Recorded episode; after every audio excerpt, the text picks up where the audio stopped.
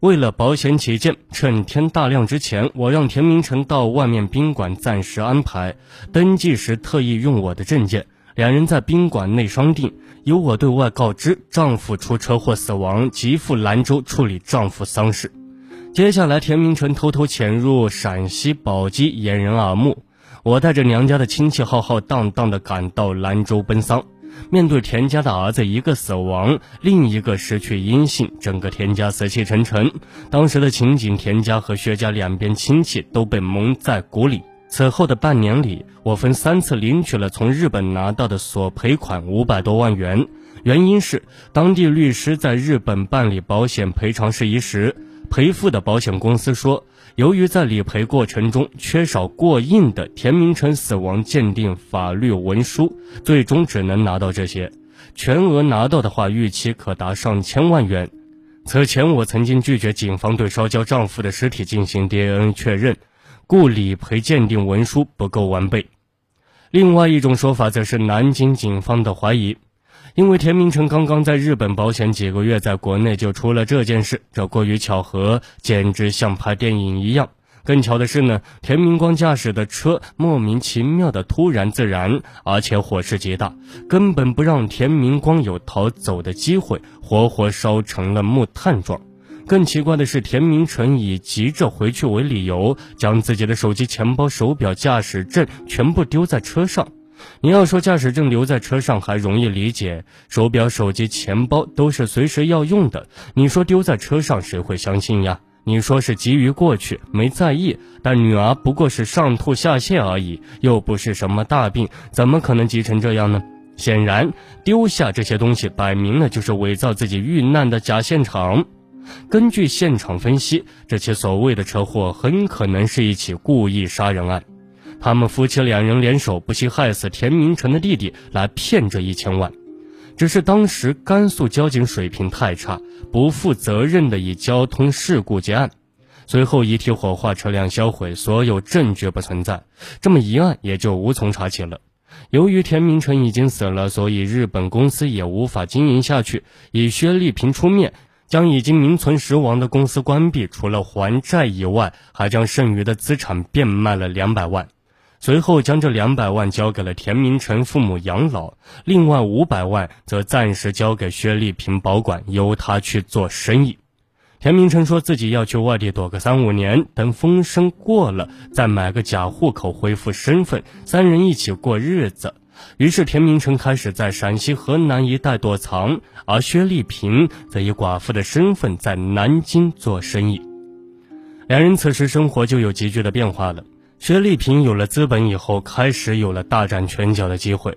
她在日本一所知名美容学校学习了很多技术。回国以后，生意很火红，加上有行内的旧情人唐卡的帮助，又有五百多万资金，薛丽萍在南京开办了多家连锁美容院，生意是红红火火。赚到钱以后，薛丽萍又对父亲刚刚成立的一个企业注资，这个企业也很快发展了起来，事业呢非常得意，感情上也是这样。在得知薛丽萍丈夫因车祸去世以后，不知内幕的唐凯立即展开对她的追求。唐凯并不嫌弃薛丽萍有个女儿，反而对田娇娇非常好，视如己出，对薛丽萍无微不至的体贴关爱。时间一长，本来就对唐凯就有好感的薛丽萍，自然就被感动了。在丈夫不在的三年期间，在对田成明假死一无所知的一大帮亲朋好友的催促下，她硬着头皮把地下男友唐凯的身份公诸于众。虽当时是演戏，但很快薛丽萍自己动了真感情了，也想假戏真做了。薛丽萍收获了事业和爱情，日子过得比糖还甜。田明成的生活呢，却正好相反，苦不堪言。背负杀害亲弟弟的内疚和犯罪分子的罪行，田明成长期在外地躲藏。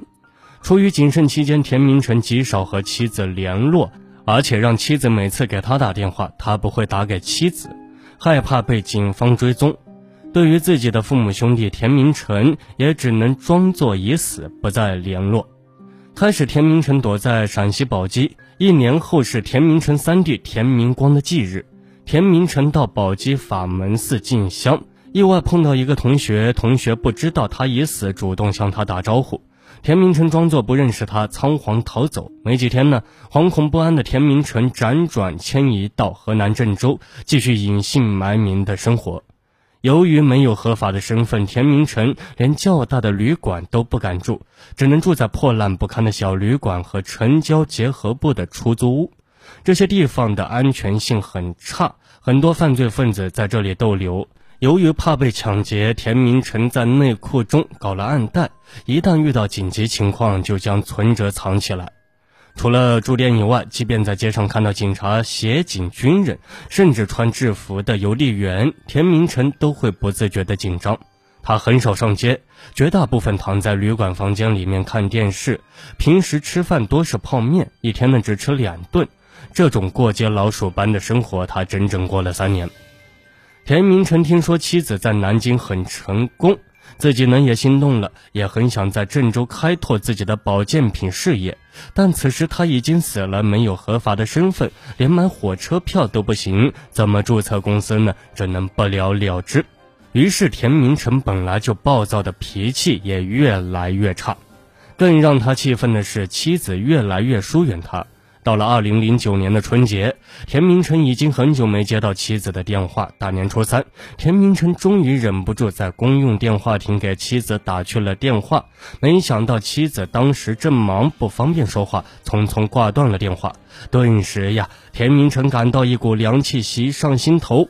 而此时的他通过报纸了解到，岳父已成了当地有名的企业家，妻子开的养生美容店生意非常好，妻子一家的日子过得越来越好，自己则像个民工一样灰溜溜的活着。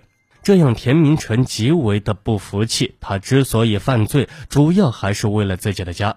现在也算躲避了三年，风声应该过去了，可以回到家里同老婆孩子继续生活了。犹豫再三，他决定结束一个人的生活，潜回南京，找到妻子一家团聚。二零零九年六月的一个夜晚，刚拿出钥匙准备开门的薛丽萍，被突然从楼梯处窜出来的田明成吓了一跳。七岁的女儿见到已死的爸爸，竟吓得哭着往妈妈的怀里钻。的确，如今的田明成是一个死人，自然一无所有。